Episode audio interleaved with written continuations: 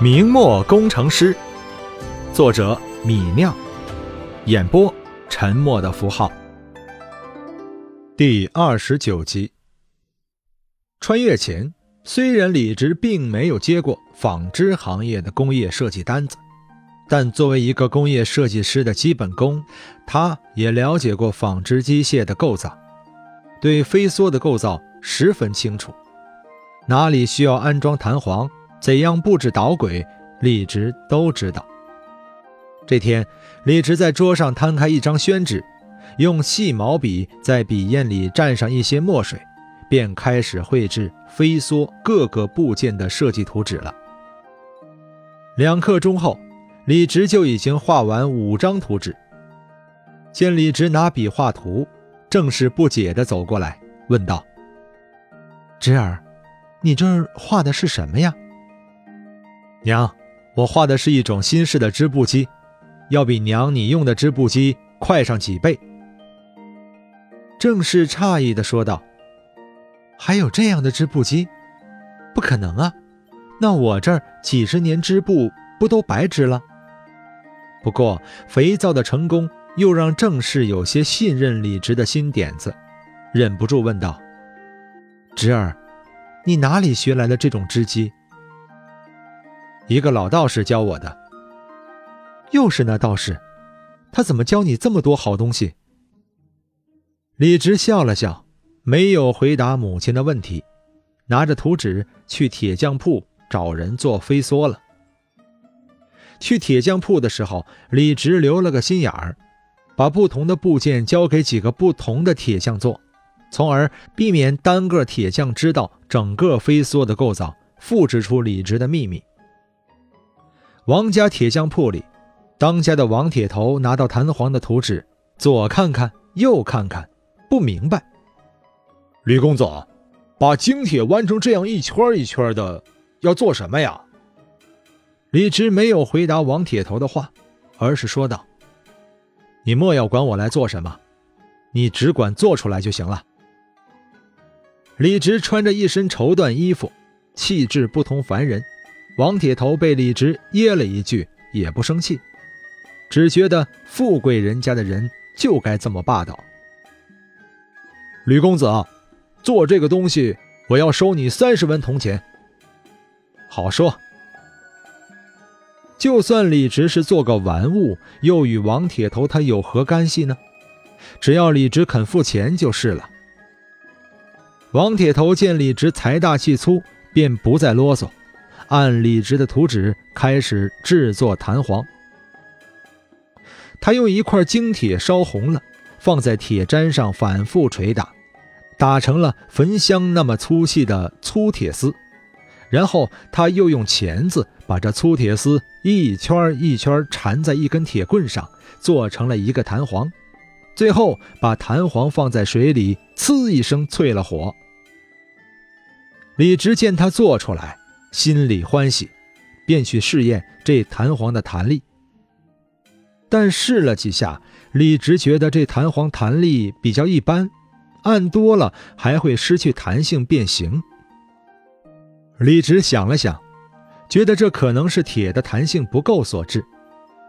后世的弹簧都是用专门的弹簧钢做的，再不济也要用钢，用铁做的弹簧大概是很难符合要求的。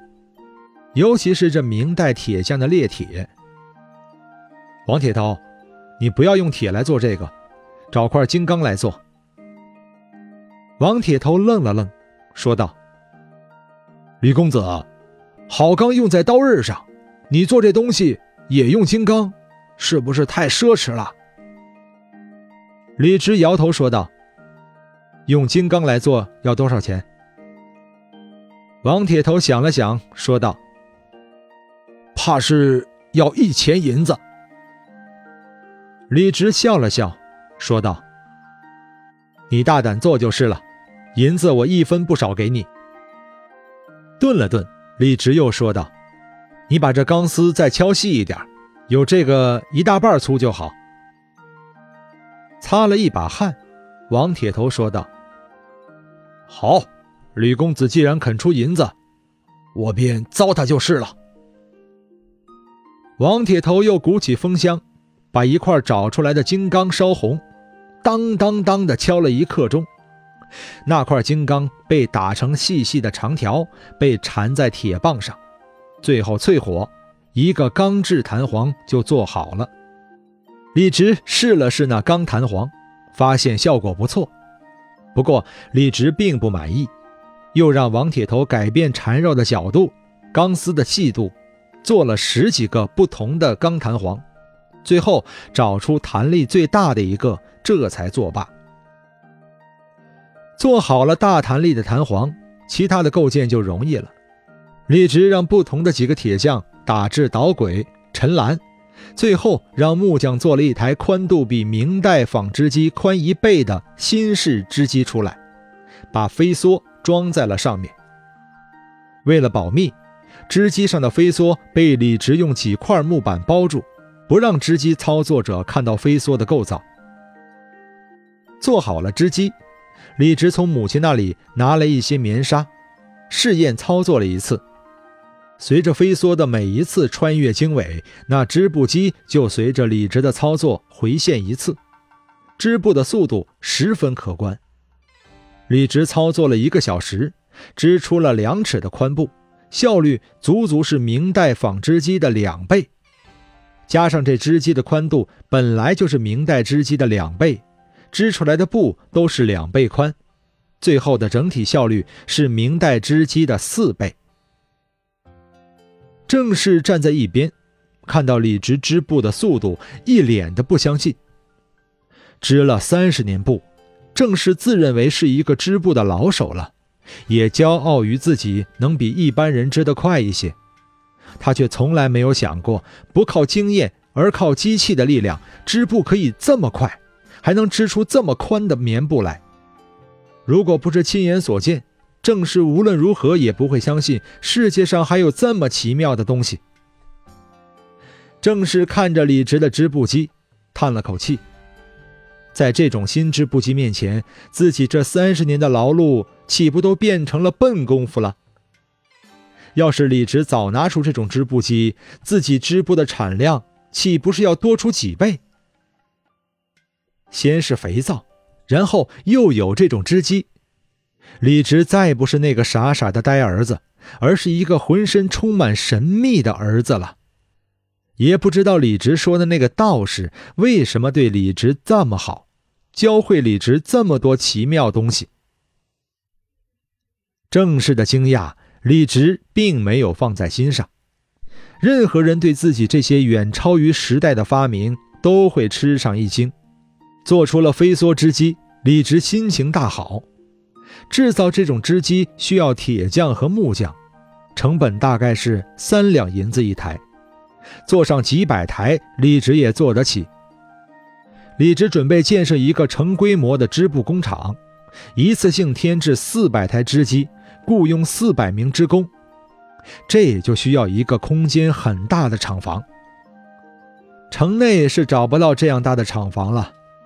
明代的宅子都是庭院结构，空间很小，庭院很大，土地使用率很低。